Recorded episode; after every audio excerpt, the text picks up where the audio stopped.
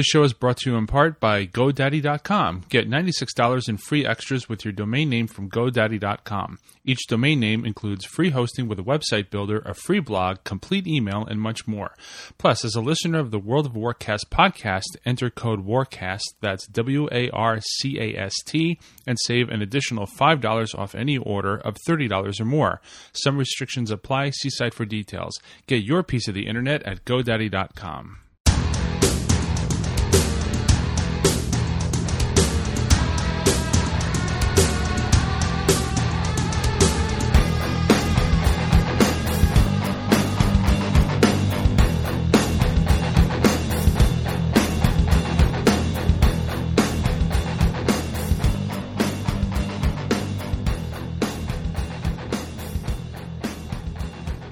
Podcasting to all of Azeroth, this is World of Warcast. I'm Starman.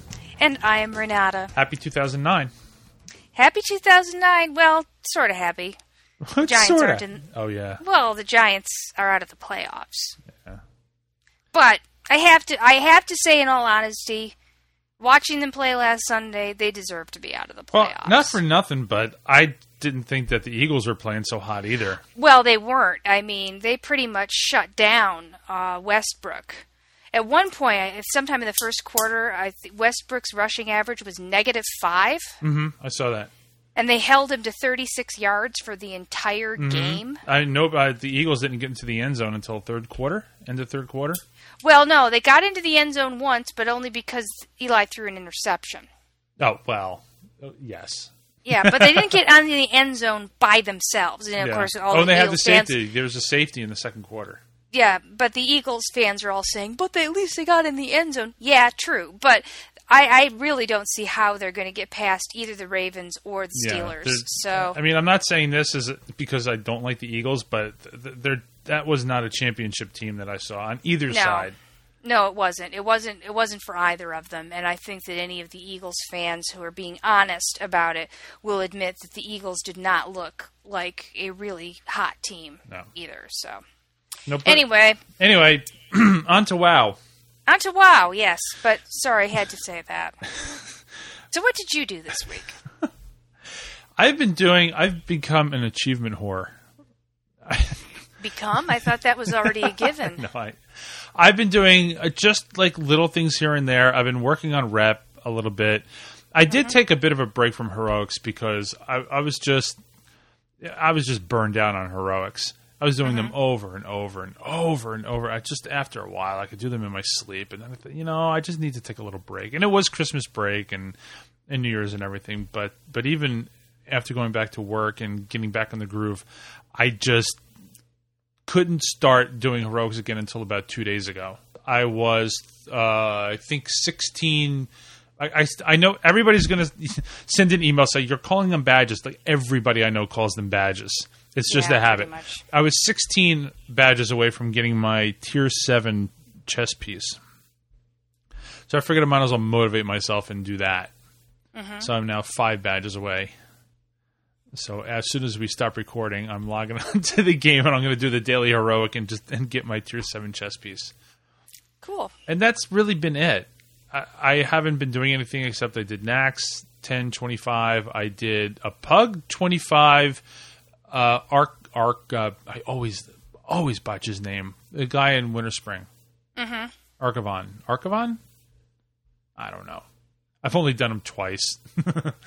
so I did that on a Pug 25 man, and actually it only took us two times to get him.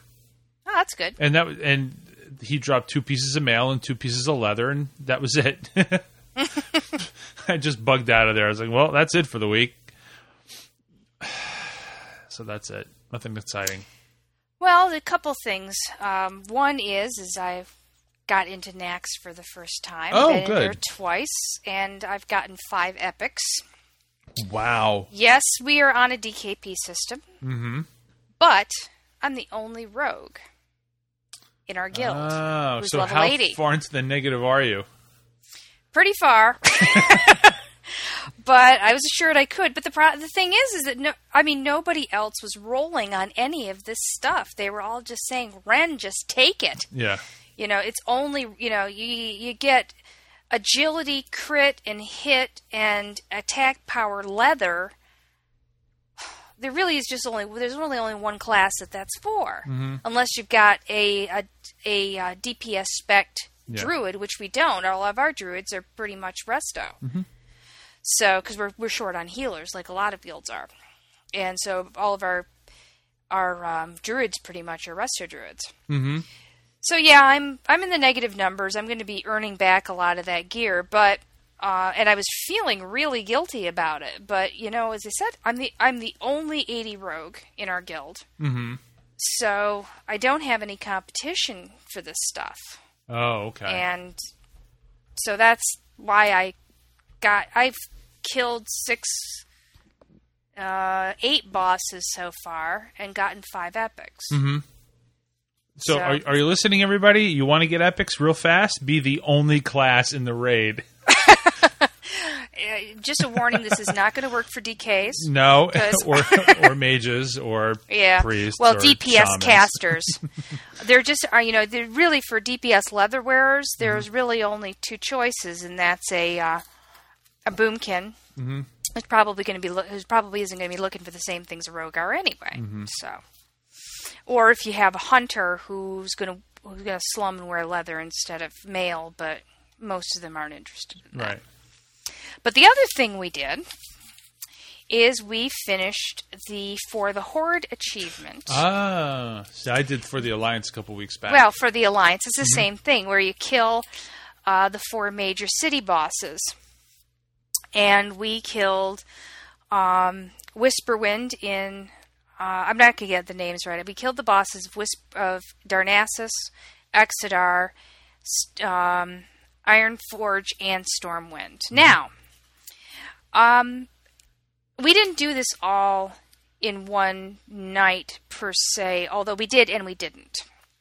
What happened was is one of the the um, people who's associated with our guild. She's actually wears a different guild tag, but she's we have kind of a meta guild sort of situation where people are in our guild but not necessarily wearing our guild tag. Um, still have access to our forums and such. It's kind of a weird situation. But anyway, her name's Caster Bean and she's the wife of a frequent lister, listener and poster on our boards, Tua. Huh. And um, Castor Bean was pretty much the brains behind the operation. She's been dubbed the ambassador of awesome, and she uh, she put together this and. Sunday before Saturday night before last, Mhm. we got the raid together and we took down the bosses of Darnassus, Exodar, and Stormwind. But by the time we got to Ironforge, This At is going to about- nine o'clock server on a Saturday night, we were p- probably outnumbered, not quite two to one, but damn close. Yep. The exact same thing happened to us in Undercity. Everything was going fine. By the time we got to Undercity, so many people knew that that was Right. going to be the last place that they were there waiting for us. Right. So, and I gotta say, the lag when we ran toward the throne room nearly killed me. I was getting about one frame per 30 seconds. Wow.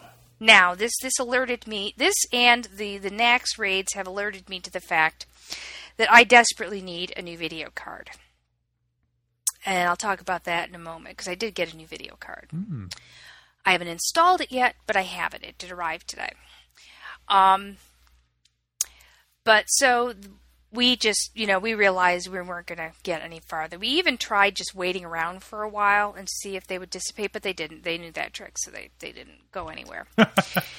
so we decided the following Saturday evening that we would try again, but this time what we would do is we would find an out of the way corner of Iron Forge and we would sneak in me or the ro- the the 180 rogue. Mm-hmm. Someone would death flop in on like a level 1 alt or something.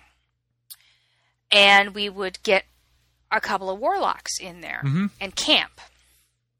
And then we would summon the whole raid in and go straight in and kill the king. Right. Well, let's just say again, Saturday night is not the ideal time to do that. And once again, you know, we come running out of the room and we're instantly swarmed with people. I don't know whether they were alerted, but there's there's something else you need to keep in mind. There are 80s, even if they're not in Ironforge, and I don't know how many 80s there were in Ironforge at the time. They can get there very quickly from Shattrath or Dalaran, or even if they're just their their Hearthstone is set to Dalaran, mm-hmm. they can just hearth to Dalaran and pop through the portal and be there in just a couple of minutes. Hmm. So we decided, okay, this is a no go. Well, what about doing this at an off time? Monday night, Sunday morning. Sunday morning. Sunday morning, yep. We said, okay, tomorrow morning we'll see, you know, how many people can do this. We found out that out of the about 40 of us who were there that 31 could do it. And we said, wait, you know, it's worth a try. And we actually ended up picking up a couple other people who happened to be on that morning. Mm-hmm. And we agreed that we were going to try this at 8:30 server time around a central server, central server time, mm-hmm. a CST server. Well, this turned out to be a lot more successful, and we managed to kill the king with very little. I was wandering around. I, I had my, my rogue was was parked in there and um, stealthed, so she I just stayed in Ironforge that night. And so I, when I came back, I just found a little out of the way building off in the Forlorn Cavern my big thing was try to get away from the, the thief catcher mm-hmm. who can sneak out, who can sniff out stealth rogues. It has, seems to have a really big aggro radius. But one of the things that people need to be aware of in the cities and how the cities differ from other areas for PvP, if you go, say, into Astranaar or uh, into the Crossroads, uh, and you're the opposite faction, and the guards engage you but you don't kill them, mm-hmm. it doesn't ring the bells. It doesn't alert local or world defense. You have to actually kill the guard. Oh, right. For it to yeah. ring the ring the defense bell. That rule is not true in cities. You just aggro the guards and it rings the defense bells. So it's very very important not to ring those defense bells if you are summoning a raid into an enemy city. Hmm. A few other tips. Um, you don't want to do anything that draws attention to yourself. Emotes, says, certain spells that where they don't produce a lot of sparkles will still produce a an emote like a great bringing out a great feast, mm-hmm. summoning a, a, a, a soul well. A lot of those spells have an emote to them. Also, people need to turn off any of the random speeches that they have. Uh, necrosis, uh, a, a, common warlock mod, will often bring up a random s- speech in Say when you summon a pet. Mm-hmm. The um, so as I said, we got we found we got back in our little out of the way corner. We summoned. I had been on my alliance uh, alt just checking things out. There were only about 15 80s in Ironforge. And then something else fortunate happened, and I wanted to pass this on as a tip. Just as we were getting the raid together, the announcement was made that in nine minutes, Wintergrasp was going to be oh. opening up. Mm-hmm. And so we stumbled upon by accident what I think is a pretty good strategy because a lot of people try to grab Wintergrasp early. Mm-hmm. So your hardcore PvPers are probably going to be more interested in going to Wintergrasp. So we actually waited a little while until Wintergrasp was live. Presumably, some of the hardcore PvPers on the server were going into Wintergrasp, and that, and then we ran in to kill the king and we had very little resistance. We there was about four or five people that were trying to organize something outside the door, but we just had the AOEers go out and blast them into oblivion so fast that they didn't have they really could never get going. Yeah. And then since we did have a few people in the group who hadn't done the other ones, we did them in reverse order. We went back through the tram. Oh, by the way, we did kill the Gnome King just for fun, and we really think that there ought to be an achievement called Punt the Runt. But there is no achievement to like kill that. the Gnome King. But we, we, we really think that it ought to be done. Hmm. Went back through the tram, killed the king in Stormwind, went th- over and picked up the boat, killed the uh, killed Whisperwind and Darnassus, and then went to Exodar and finished up with the uh, with the boss of Exodar. So we did them all in one. We did do them all in one shot, and then of course we took pictures. Kryler took in Pigilus, his level 71 hunter with us. So he has a 71 hunter with um, for the Horde achievement and his black war bear, which is pretty cool. when we did it, we did it. before. I believe it was before New Year's. Yeah, it had to have been. It was before New Year's, but it was it was over break. And you would think that there would be a lot of people home, but when we when we did Silvermoon, we ran in. There wasn't a soul in the entire place, Yeah, Silvermoon's usually pretty which deserted. is it's pretty dead anyway. But when we got to whoever it was that we had to kill in Silvermoon, there was just one level fifteen just watching us. yeah, we did have a lot of, of unflagged spectators Mm-hmm. that, when we did it on on Sunday morning. So that yeah, it was quite easy for us, except for the fact that when we went to Undercity, there was nobody there. But the second time that I was in a pug, and we did all four uh, city uh, uh, city leaders, we did all four. By the time we got to Undercity, you know, we were all just ready to go. There was no resistance at all. So yeah, and it was at night too. So Was it a weeknight or yeah, it was a, weekend weeknight. night? But we well, did, I maybe because it was a weeknight. I have to check the dates on my screenshots of when it happened. And there was one other thing that I wanted to mention about the achievements that I was working on. I did the did somebody or did someone did somebody order a knuckle sandwich? Oh, I wanted to make sure I got that name right because it could be someone. Anyway, the problem is that when getting to 390 is easy, getting to 399 is eh, it takes a while, but you can do it. getting from 399 to 400 is a serious pain in the neck. Well, especially since you're a mage, and that's a for those of you who aren't familiar with the achievement, it's an achievement to get 400 skill in unarmed unarmed. combat. And that means you're going to have to find that the best way to do this achievement, and the one that goes along with it, which is the one to get four, uh, uh, four weapon skills to 400. Master of Arms. Master of Arms, right. Is you have to hit things constantly. And when you're a mage, you're never hitting anything. Ever. You don't want to get that close no, you don't want to because get those things hit back. what you want to do is you you want to find a mob that you can hit and it can hit you where neither of you die. right. or lose a lot of health. So I did a little research on this, and I found that on Wowhead, somebody mentioned that you can go into Dire Maul and you can whack around the Gordok spirits that are around the King of Dire and they just sit there, and you can hit them, and you can hit them, and hit them, and they don't hit back. They're level one. And when you hit them, you do get skill points for hitting them, but they don't hit back and they don't lose health.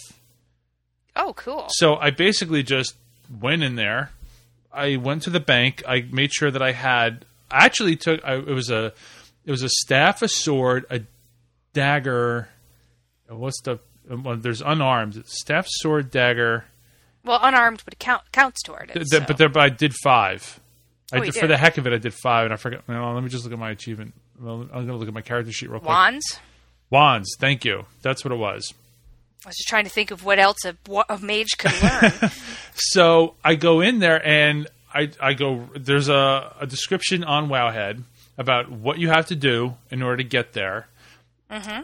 and you basically just start whacking on these guys.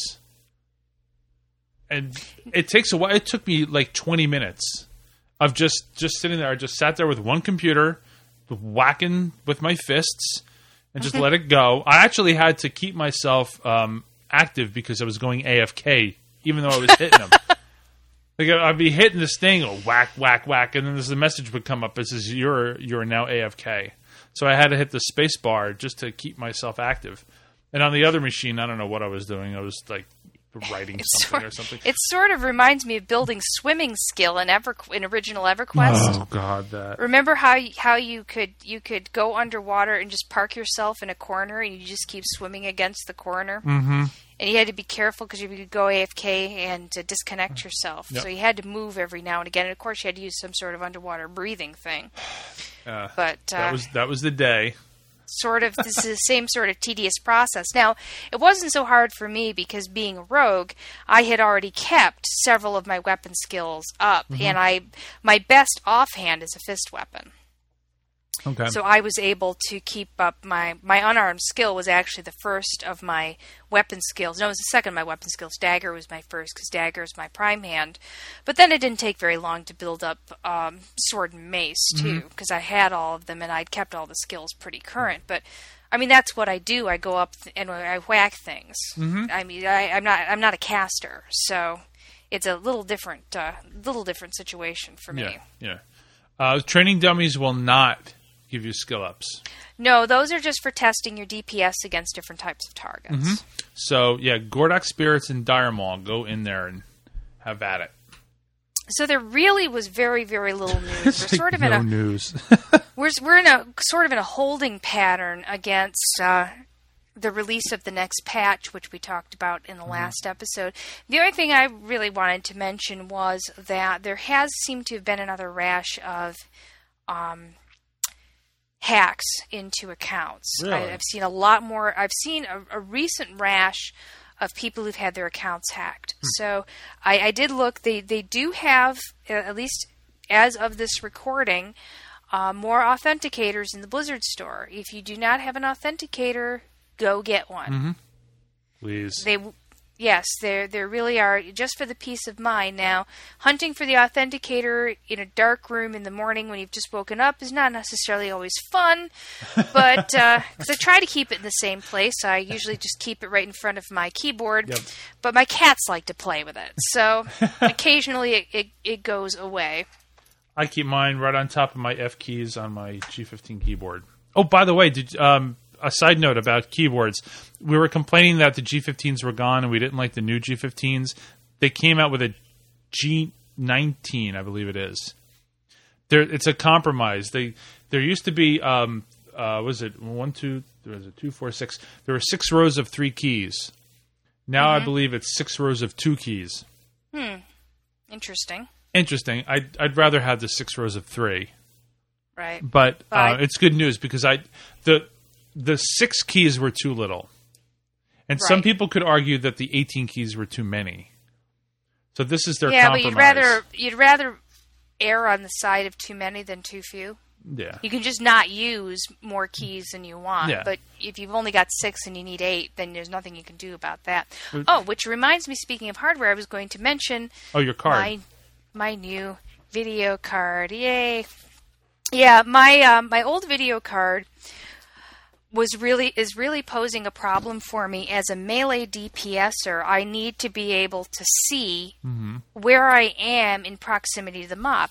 Now, I mean, yeah, you need to see his range DPS, but if he's moving around, it's not such a big deal because you just keep him targeted, keep an eye on your um, on your range indicators, and you can tell whether you got to move up or not. Mm-hmm. When you're a melee DPS and you're trying to follow something that's moving, and you're just you know covered with spell effects and such, you can't really see where you're going. Yes, you can turn the spell effects down, but unfortunately, in some fights, you really can't do that. right. For example, I'm blanking on his name. You probably know it. The the first, the second boss in the construct wing of Naxx, the guy who Heigan. belches. no, not Heigan. the um, poison um, clouds. Yeah, the poison. I don't know why I said Heigan. Um, because I knew who you're talking about. Gromul, Gro, Grobulus. Grobulus. Grobulus, yes. We were fighting Grobulus, and as a, if you get that that debuff where you're gonna you're gonna be, you're basically the bomb mm-hmm. for all intents and purposes, you have to run back and get in a place between his poison clouds, away from the rest of the raid. Well, I couldn't tell where the poison clouds were because I had my spell effects turned down so much because my video card wasn't handling it. And so I eventually I had to turn up the spell effects, but the result was I was getting so much lag, so much video lag uh, right near the boss that I was having trouble. It was there was a stutter where he would move up and I wouldn't see it move up until about a second later, and then I'd have to run to catch up. And that really plays hell on your DPS if you Yeah. can't hit him for periods of time. So my old card was a fairly basic NVIDIA GeForce 6800, which had 256 meg of RAM and ran at 400 megahertz.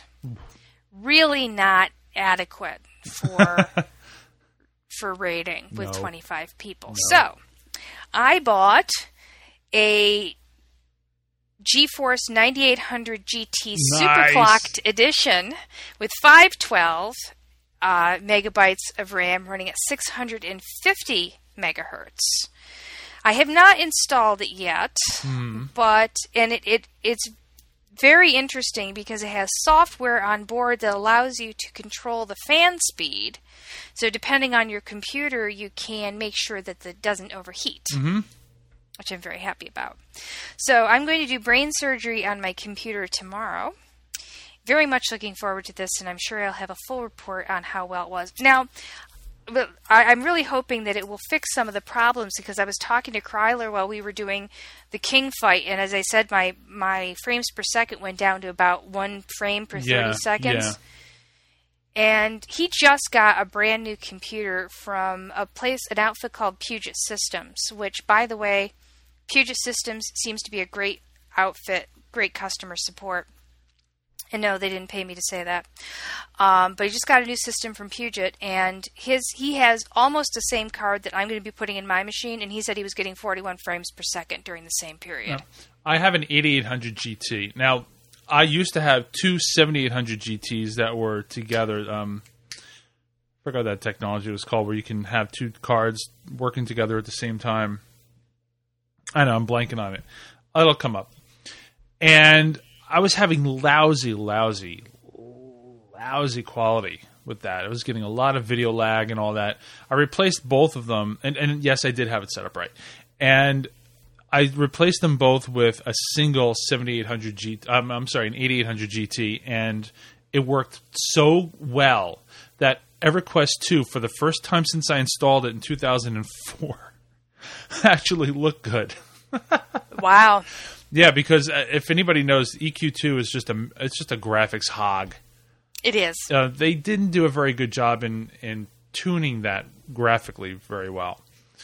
And so now WoW runs at an awesome 60 frames a second. So if if I'm doing that well with the 8800, you're going to do probably even better Well, with I the mean, 9800. the human eye can't even keep up with the frame rate I'm probably going to be getting on Mm-hmm. this.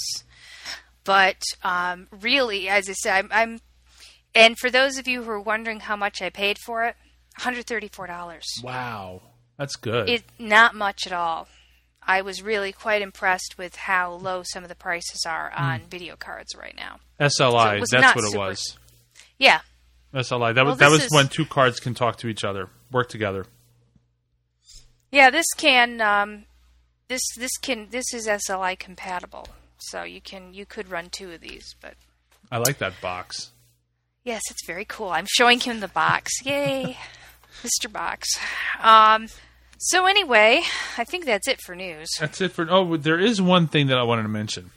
Hmm. A couple days ago, I got a note on Twitter from uh, one of our, our good friends, Kaled. He's also a Buzz Out Loud listener.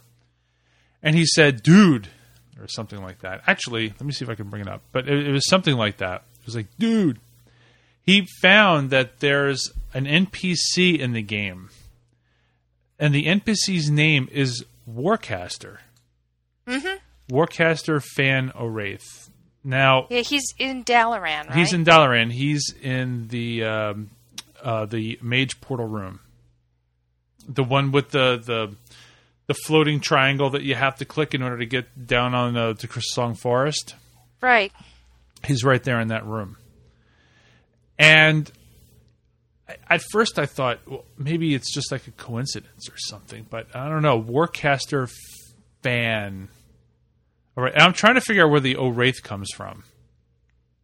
I don't know. I, I, I'm. We're not claiming that, We're that this is any connection, but it's just funny. If if anybody from Blizzard is listening and you may seem to know one way or the other if this is really named after the show, let us know.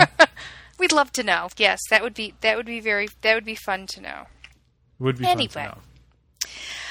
Um, we had a post on our forums asking if we could give some information about Wrath of the Lich King dailies. So I decided this morning that sounds like a great subject for a segment. So I'll spend a little time this morning getting some information together and see what I could find.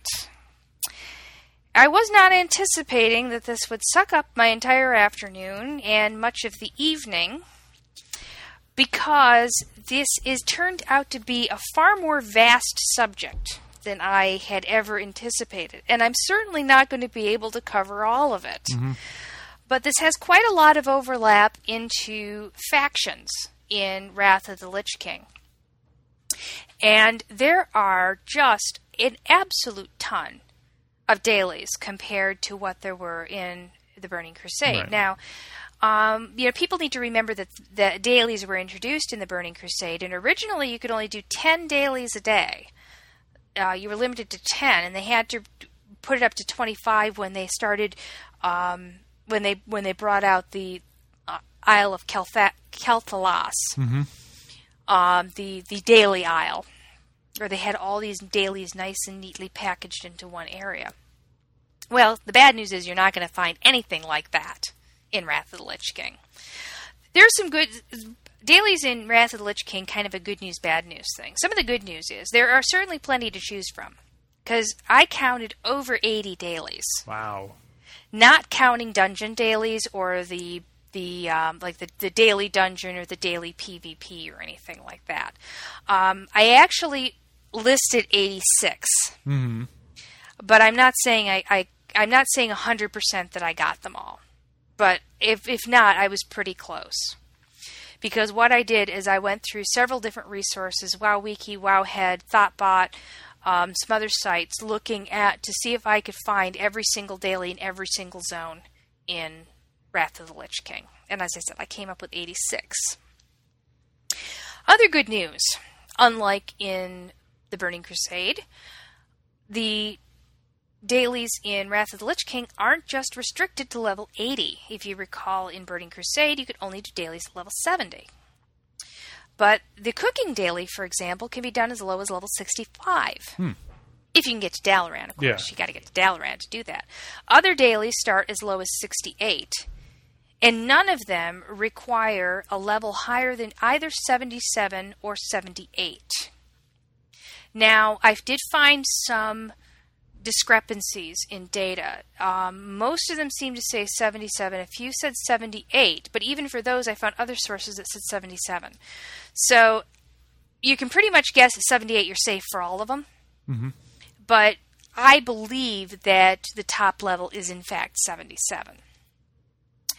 With some factions, it's possible to build them on dailies alone. In fact, there are a couple of, of them where it seems to be just about the only way to do it.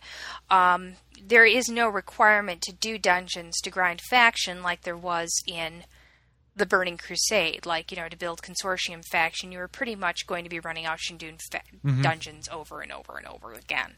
There were some quests, but not nearly enough to get, and you weren't going to grind all your Consortium faction turning in beads. Yeah. Not unless you were crazy. I'm sure someone's done it, but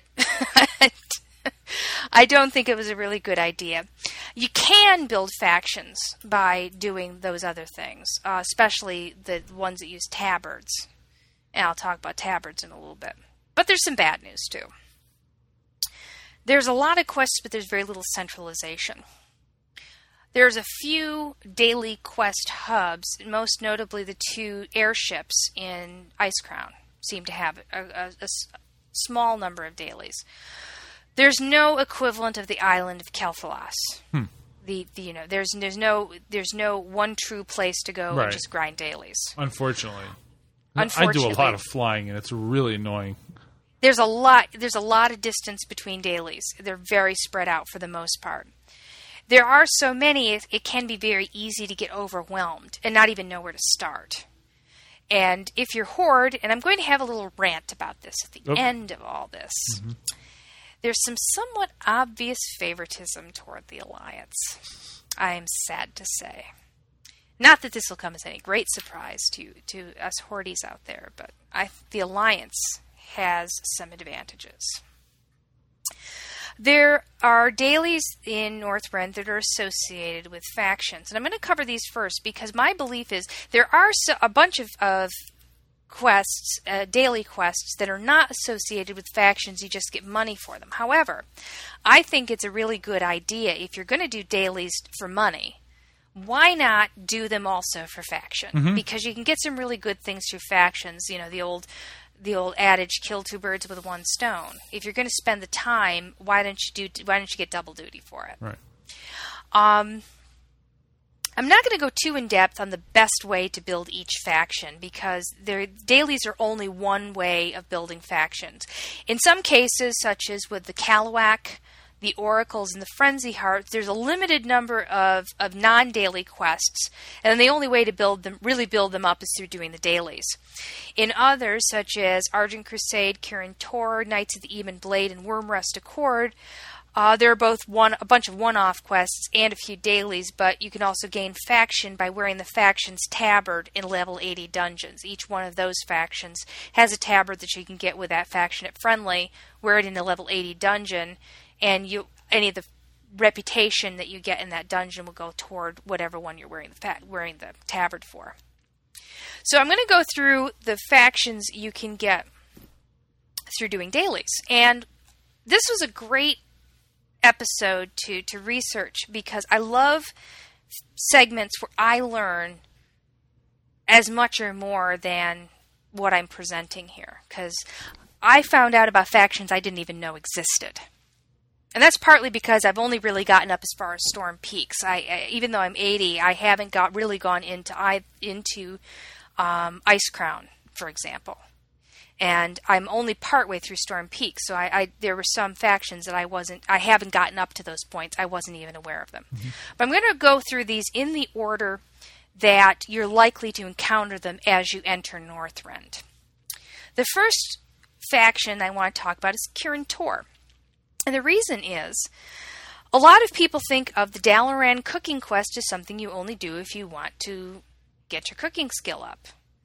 But here's the trick the Dalaran Cooking Quest gives you 150 Kirin Tor faction every time you do it. My rogue is now revered, well into revered with Kirin Tor, and hasn't really done a lot of specific Kirin Tor quests other than just doing the cooking daily mm-hmm. every day.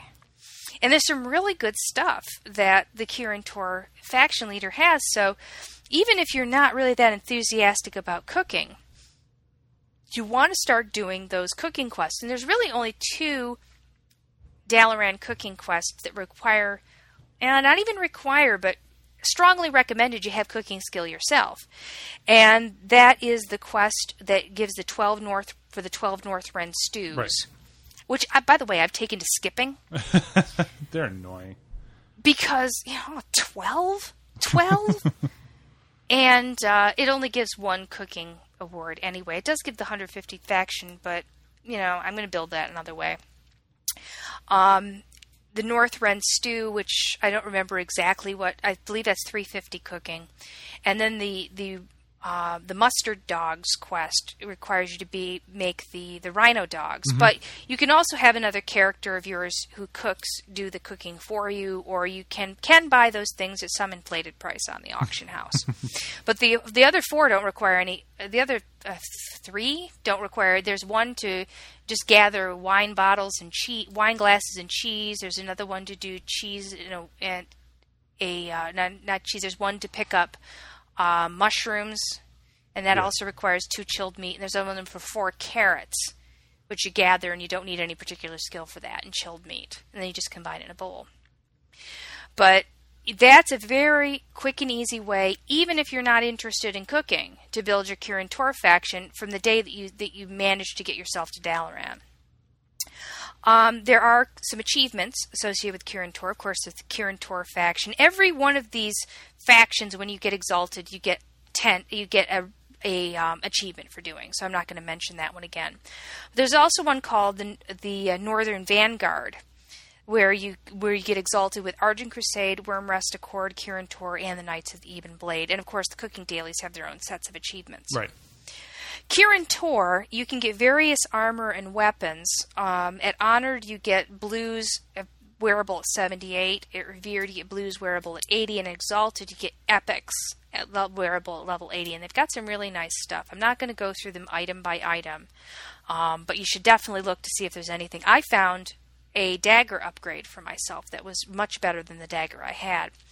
They also sell arcanums, head, which are head enchants uh, for fire resist and spell power, and recipes for tailoring at Exalted and jewel crafting at Exalted. The next one is the faction I think most people think of when they think of the earliest faction. That's the Kalu'ak, also known as Walrus Faction.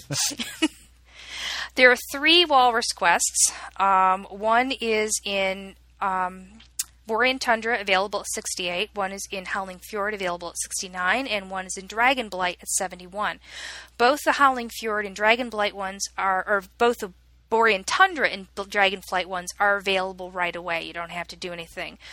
With the one in Howling Fjord, you've got to talk to the, the walrus at the top of the lift, the, the gondola ride that you take down to the island, and do a series of quests that end up at, at the pirate um, at the pirate area. And mm-hmm. once you're you're talking to the pirates, find a gnome that gives you a quest to kill Big Roy for it's called Swabin soap.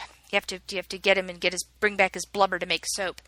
And after that, the the um, the quest to help the seals mate becomes available yeah. to you. Now, a lot of people have expressed some. I, I have to. I was a little little not so sure about the one in Dragonblight. You've got to go up and you got to take these puppies away from their mother. I know. It's a very sad quest. I don't like that quest. You know what? It's just a game. I know it's just a game, but I'm taking puppies away from their moms. It's no, they, they say they're going to raise them. Too. No, I don't. I, I sap them. Oh, I sap okay. mom and take the puppies. I don't kill mom. I sap them. But anyway, the reasons that you would want to build Kalu'ak faction, and this is a good one to start because you know you, if you do all three of them, you get 150 rep a day, and plus you get money. Mm-hmm. Um, they have various armor and weapons available at Honored at, for level 76 and Revered for level 78. There's recipes for jewel crafting at Friendly and Honored, and for leatherworking at Honored and Revered. But here's the real reasons why you want to build Walrus faction. First one is Pengu. Mm-hmm. Pengu the penguin pet, available at Exalted. And if you are one of those people who's collecting pets either for the achievement or just because you like them, you'll definitely want to get Pengu and add him to your list. And the second, the other one is the second best fishing pole in the game. The Mastercraft fishing pole, which gives you plus 30 fishing. Only the uh, Stranglethorn tournament fishing pole is better than this one. Uh, when you're when it's equipped, it also allows underwater breathing, which is kind of okay. It's a plus 30 fishing that makes that really hot. But that's really the first one most people tend to to work on. The next one I'm sort of going to take in two parts um, because they're sort of flip sides of one another. The Alliance Vanguard is the first one. There are four sub factions to Alliance Vanguard the Explorers League, the Frostborn, Silver Covenant, and uh, Valiant's expedition. There are no specific dailies for Alliance Vanguard, but there are several for Valiant's Expedition, all of which give half their value to Alliance Vanguard. So, for example, you get a um, Alliance Vanguard, uh, a Valiant's Expedition that gives um, 250, it'll give 125 to Alliance Vanguard. There's one Explorers League quest and one Valiant's Expedition in Howling Fjord. and They all kind of come on to one another. Um, the the two in Howling Fjord you can get very very early and level 68 and 69 but of course Alliance Vanguard is alliance only again reference this for the rant at the end of this segment mm-hmm. um, there are three uh, Vanguard Alliance PvP quests in Grizzly Hills and there's four um, dailies in Icecrown. additionally there's one Frostborn daily in Storm Peaks there are no dailies for Silver Covenant. This makes a total of 10 dailies toward Alliance Vanguard, three of which are PvP. And the other one is Horde Expedition, and this one you won't run in until later, but I wanted to mention it because it's sort of the same thing for the Horde, in that there are four sub factions the Hand of Vengeance, the Taunka, Warsong Offensive, and the Sun Reavers. Um, and there's one Horde Expedition quest in Grizzly Hills, the four other Warsong Offensive quests in Grizzly Hills. All are PvP, all are available at level 73, and there are no dailies associated with the Taunka or the Sun Reavers. Both of them have an achievement for the Winds of the North, where you become exalted with three of the sub factions. The goods, they both provide various armor and weapons th- available at Revered. Uh, PvP, Arcanum, and Exalted. And this, getting Exalted with the Alliance Vanguard or the Horde Expedition, which gives you the engineering mechan- uh, engineering schematic for the motorcycle. So engineers will need to work that, and there's also a blacksmithing recipe. Um, Argent Crusade also has dailies. One of them is in Zul'Drak at 74, and the other is in Icecrown at 77. So as you can see, with Argent Crusade, it's not. It's going to be kind of just filling in the cracks, but you're not going to be wanting to do all of your achievement work or all of your uh, faction work on two dailies. But here they are anyway. Um, with the with Argent Crusade, of course, you get the Argent Crusade become exalted achievement, but you also get Argent Champion, where you become exalted with both Crusade and Argent Dawn, and they're part of the Northrend Vanguard as well.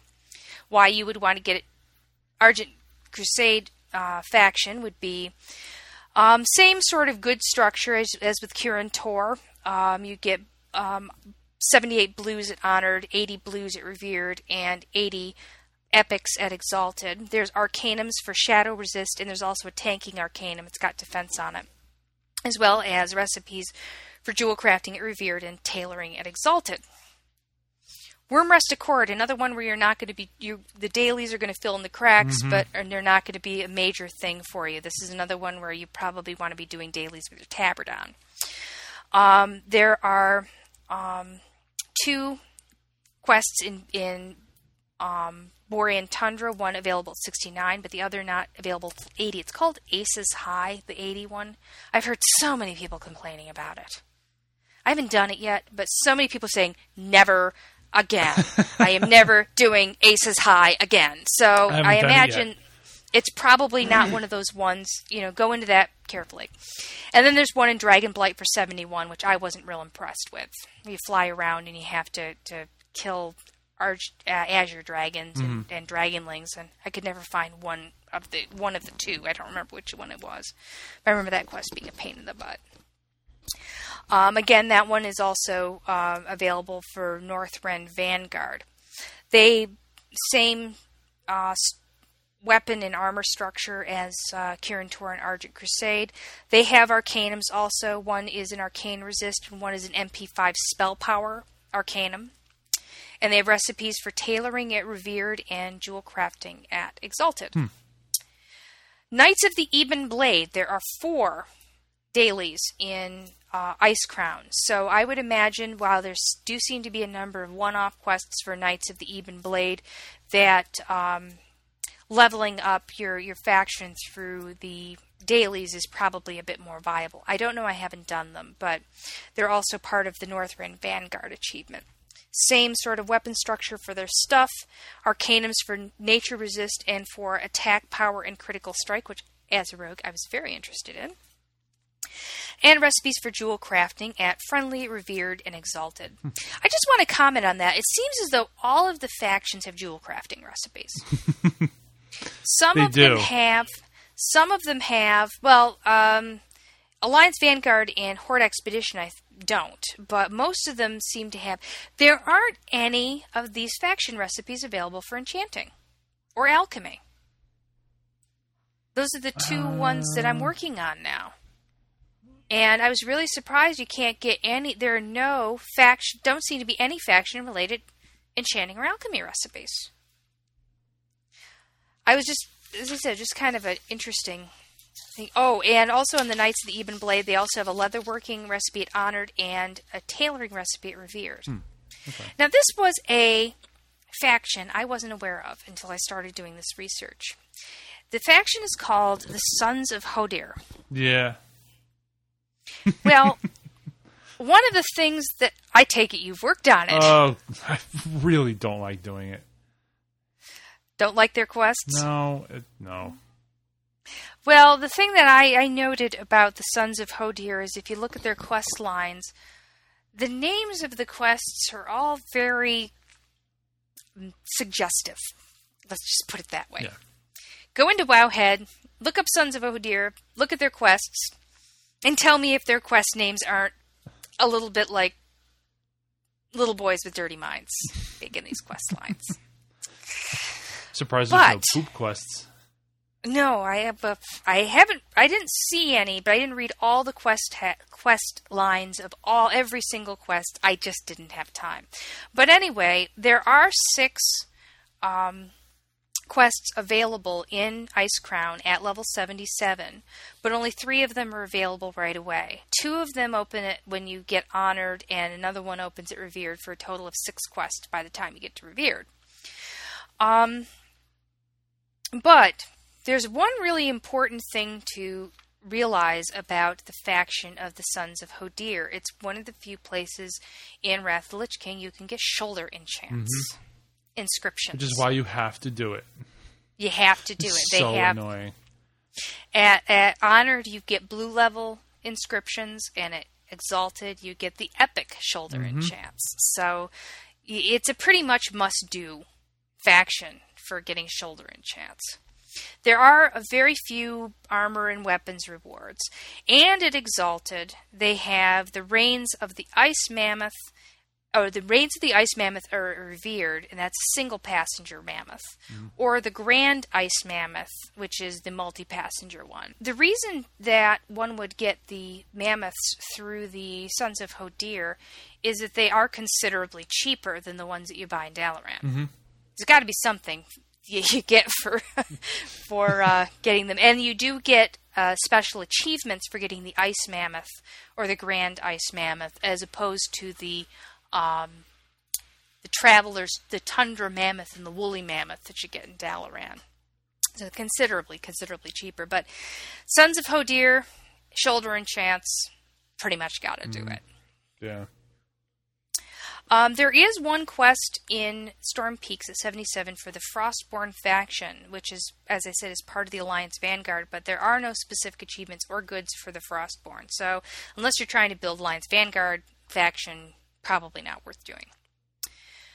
Then the last set of faction quest sets I want to talk about are the Oracles and the Frenzy Heart in Sholazar Basin.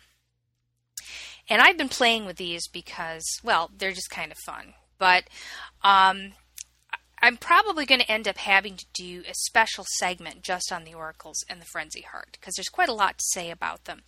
Um, specifically, they they sort of act in some ways like the um, the scryer and the Aldor, in that mm. you can't build both at the same time. Building one destroys your faction with the other. And also, there are things that you can wear or do with one faction that when you flip to the other faction, and you can flip to the other faction, um, you can't use them anymore if you flip factions. For example, each of them has an exalted trinket. And you can only use that trinket if you are allied with that particular faction. Mm-hmm. Now, the trinkets, in my opinion, are not that much to write home about. But um, there is a reason to do both of them, and most of that is achievements because there is a not only are there achievements to become exalted with either faction, there's also an achievement to become have become exalted with both factions. So that is the Mercenary of Sholazar achievement. So you have to be, become exalted with both of them. now, most people seem to prefer the oracles, and there's a reason. Now, how I I'm not sure how I became originally uh, aligned with the oracles. I believe if you just follow the quest line in uh, Sholazar Basin, which I did, you I kind of stumbled into it, and I, I believe that the quest line just naturally takes you into starting to work with the oracles. But there is actually a quest to that will flip your faction. So if you don't want to become exalted with the oracles first, you can do this quest. Um, I don't remember all the details of it, but essentially you fight this one mob, and at 30%, these two other mobs come up, and depending on which one you kill, that will flip your faction hmm. one way or the other. As I said, I'm, I may end up having to do a whole segment on the oracles and, and the um, frenzy heart. Now, the way that their dailies work, once you become aligned with one of them, is a little bit different because they they have a total of eight quests each, but there's only three available per day. One of them is always there. One of the one of the eight quests is always available. And then there's two other quest givers, and one of them has three different quests he could give you. But he only gives one of them randomly per day. And the other one has four, and again, he'll give them to you randomly per day. And there is a, uh, a there is an achievement to have done all eight of these. So it'll it may take you a few days to get that one. Right. The reason why you would become exalted with the oracles, of course, again, various armor and weapons uh, at Revered 78. Um, there are recipes at Jewel Crafting, of course, for friendly and revered. But the reason you really want to become exalted, or become at least revered with them, is because of the mysterious egg. the mysterious egg, when you buy it, and it's only a, a, just a couple of gold, it will hatch in seven days and turn into a cracked egg. And about a third of the time, what you'll get is an aged yolk. And an aged yolk is just regular food item. Yeah. Why you'd want to eat an ag- aged yolk, I don't know. But there's some pretty gross. There's some pretty gross food in this. I mean, the seal, or is it the seal? What pungent seal whey? I've seen that. But- yeah. The mysterious egg can also hold one of four BOE vanity pets. And these vanity pets are the tickbird hatchling, the white tickbird hatchling, the cobra hatchling, and the proto drake whelp. They are BOE, so if you get a repeat, you can sell or give away any extras that you get. Or if you have multiples you can and you've got only one of them working on the achievement you can have more than one of them getting eggs and just fer- ferrying the pets off to the, whoever's trying to get the achievement. Mm-hmm. But there's more as they say in the infomercial um, about 2% of the time you can get the reins of the green proto Yeah, I've seen a few of those around. Yep. It's rare, but you can get um, an epic flying mount out of this. And for a few, go- now that's BOP. That's that isn't BOE. But you know, an epic flying mount for a few gold, I'll take it. I'll take it. I'd be worth it. Now the frenzy heart, choose to flip over to that to get the achievement, which I probably will at some point. Works the same way. Uh, only three available per day. One quest always available. The other one's available at, at random from the other two. Their offerings aren't quite as good, Yeah. to be honest. Um, they have various armor and weapons at Revered, which you can wear at 78 again. And they have recipes for jewel crafting at Friendly and Revered, but their revered item is called a disgusting jar. and it becomes a ripe disgusting jar after seven days, and it mostly turns into various potions. And sometimes it can turn into a beer that will allow you to turn into a wolvar. It's basically a costume. Ah, Big deal. yeah. So, I can see myself easily milking the oracles for as long as I feel like it, then flipping over, doing the frenzy heart, and then flipping back. Had I known this, I probably would have flipped over frenzy heart very early. And done frenzy heart, gotten that, gotten to exalted, and the minute I turn exalted, do the flip quest and go back to oracle so I could farm that mysterious egg mm-hmm. Because it really is much better. Um, I remember reading somewhere that, that someone had asked a GM about why they were so different, why why the disparity between the rewards, and he said he thought that they were quite comparable. I'm like, he doesn't understand the toy value.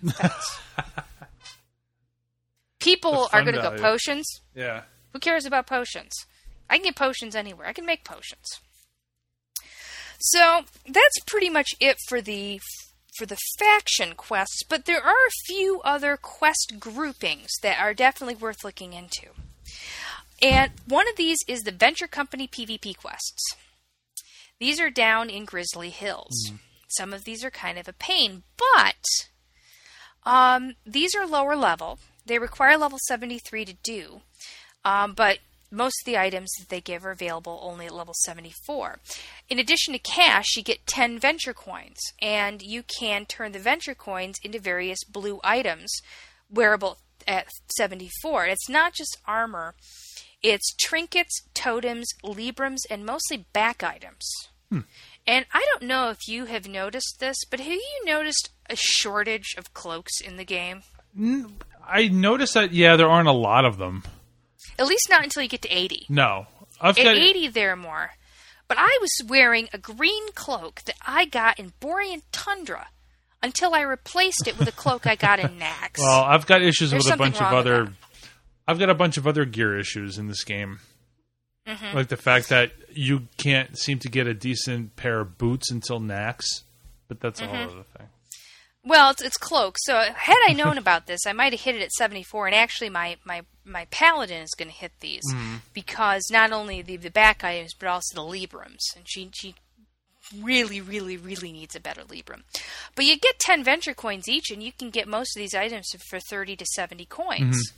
So it doesn't take long to you know if you only got one or two items, you don't have to do many of these PvP dailies to be able to buy to get some nice upgrades in your mid 70s. Um, I also wanted to mention the Brunnhildar Village dailies.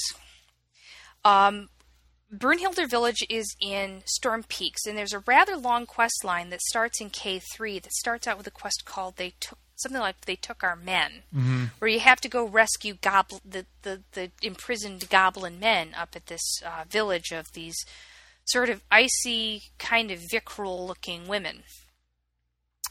And as you're doing this long quest line, it's one of those great instances where it, the the uh, they change it on you, where it looks like one thing for a while. It looks like these um, look like these these big blue women and these little caged goblins around. And then when you go back to it later, suddenly they're all in the middle of this this uh, this big festival.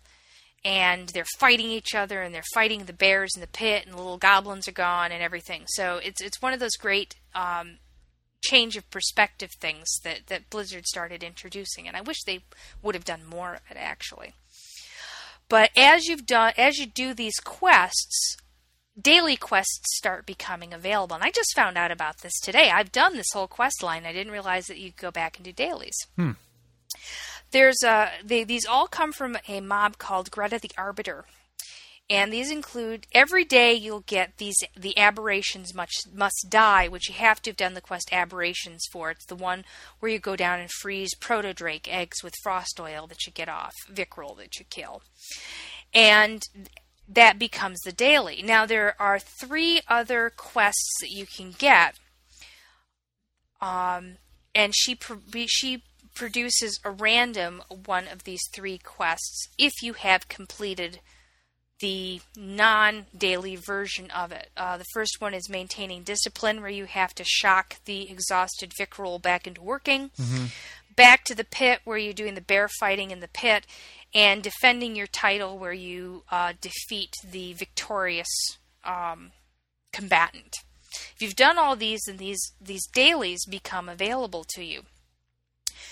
Now, there is a slight bug with this sometimes she will appear to just offer the aberrations must, must die, and other times she will offer the aberrations must die plus one of these three other quests. But the reason that she's that people think that she's only that sometimes she only offers the one is that it's defining the aberrations must die as the random second quest, but she won't give two two iterations of the same quest. Hmm. Do you see what I mean? Mm-hmm. Um, they think that's a bug. So hopefully Blizzard will look into that, determine that yes, it is a bug, and she will always offer two dailies. Now, what you get from this is a bag. And this bag, I mean, you get money, but you also get a bag. Most dailies at level 80, and I should have mentioned this before, uh, when you're getting the, the bonus for being not an eight, being not getting experience, is you mostly get between 12 and 15 gold. There's some of them that are a little more, some of them a little less. And um, this one you get the the quest plus usually about a gold 80. And most of the time you'll get snowballs, salted yeti cheese, or mountain water. However, you have a 1% chance of getting the reins of the white polar bear. So it's another one where you've got a chance to get a goodie. um, I want the white polar bear because then I'll have the my brown armored bear, my black armored bear, and my white armored bear. I'll have a full set. Oh no, I won't because I don't have the bear from from uh, ZA, so I don't have, won't have a, quite a full set.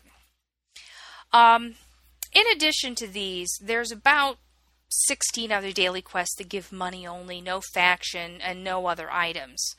And 15 of these 16 dailies are in Icecrown and mostly centered on the two airships.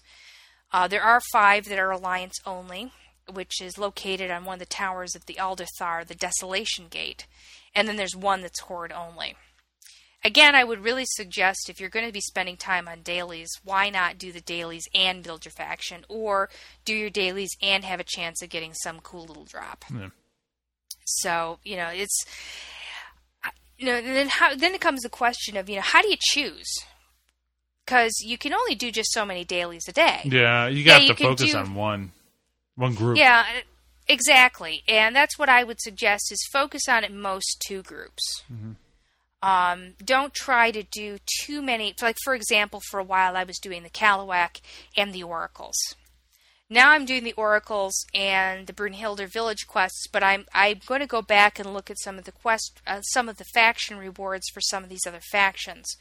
Find some areas where I need to build my gear, and um, maybe start picking those up as well. But you know, you could spend all your time doing dailies with this many dailies available. 25 dailies takes a lot of time, especially how spread out these are. You're going to be spending all your time traveling. That's why I don't do so many a day. I only do one group, maybe two. Right, just because the travel time between dailies is just going to take so much of your time. Now, on to my rant. my rant is there are definite disparities between what is available to the Alliance and what is available to the Horde. The first one is, is that the Alliance have two very low level daily quests available in Howling Fjord. They're available level 68 and 69 and give nearly 5 gold each, as well as 250 Valiance ex- expedition reputation. There is no equivalent in the Horde side. We have no early dailies that the Alliance don't have. Number two, the Vanguard Alliance has 10 dailies associated, only three of which are PvP. The Horde Expedition has half as many dailies, all of which are PvP. Hmm. And there are 19 Alliance only dailies, and there are only 10 Alliance, uh, 10 Horde only dailies. All the rest are given to both factions either through the same quest giver or different quest givers. I've tried to think of a reason, of a good reason, why it is that there's this disparity. And the best I can think of is is Blizzard's going to say, well, there's more people on the alliance side. Well, that's not To which I say- though. Bull. Is that saying because I picked the horde I deserve less to do? I just don't get it. I don't I don't understand. The the one that really annoys me is not even so much the one about the fact that there are more alliance only dailies is those two low level quests that are available in Howling Fjord where there is no horde equivalent. Mm-hmm. And I looked on several different resources. I was like, is this true? Can this possibly be true? Why is it that they would, you know, we were trying to speculate that maybe it had to do with PvP servers or, but it really doesn't make any sense. It doesn't make any sense to me why it is that there should be this, this difference between the Horde and the Alliance as far as daily quests go. I'm not saying everything has to be totally equal, but 19 versus 10, Yeah. that's too much. That is, that is it's it's inexcusable. Blizzard, fix it. so, there's a lot more I could actually say about this. There are dungeon dailies I never even touched on. There were there are these huge group dailies that can give you 42 gold if you can find a group for them in in Icecrown and yes, you need a group. You can't solo these. You're talking about, you know, mobs with, you know, over 2 million hit points wow. that hit like trucks. Um but a lot of people said, you know, good luck getting groups for them. But there's a lot more that could be said for them. But you know, hopefully this will give people some ideas, some some direction, and um, some uh, kind of narrow thing, narrow their choices down so they can do their dailies with uh, a little bit more information. But that's it on dailies for now. That's a lot. It is, as you said. It took me, and it took me pretty much all afternoon and part of the evening to compile that information because it's it's not all easily found in one place. And there's a lot of misinformation out there. There's a lot of discrepancies, a lot of disagreement. Uh, hopefully, what I what I came up with is close to the truth, and any mistakes on there, I blame on myself. so. So that's it for this show. If you want to contact us, my email is starman at worldofwarcast.com and Renata's is renata at worldofwarcast.com. You can visit us at guess worldofwarcast.com. And leave us a review on iTunes. You can leave us a voicemail. Our ID on Skype is World of Warcast, one word. You can find us on Twitter because everybody else is on Twitter. My ID is Star Mike, and Renata's is Renata WC. Did you ever look into getting Renata back? I did, but I haven't heard back from them yet. Yeah, sometimes they take a while. I may have to bug them again. Yeah, try bugging them again because I think that hasn't been used in a while. That ID. Renata, no, the, the the Renata ID doesn't seem to have been used much at all. Hmm. So, and not in a very long time. So, I'm hoping it's a dead ID and they'll give it to me. But in the meantime, it's Renata WC. You can follow us on Wow Tips, where we just throw random stuff that we found into Mm-hmm. you know. So this way we don't have to do a whole segment on it. We just say, "Hey, do this." Hey, here's Yeah, a cool tip. Little things that, that, that just go into the good goes into the Twitter interface. Yeah. And of course, you can follow us on World of Warcast, which really just is me saying, "Hey, episode blah blah blah is up." Yep. I got to do something more with that ID. Okay, well that's it for this show, and we will talk to you next time. Bye.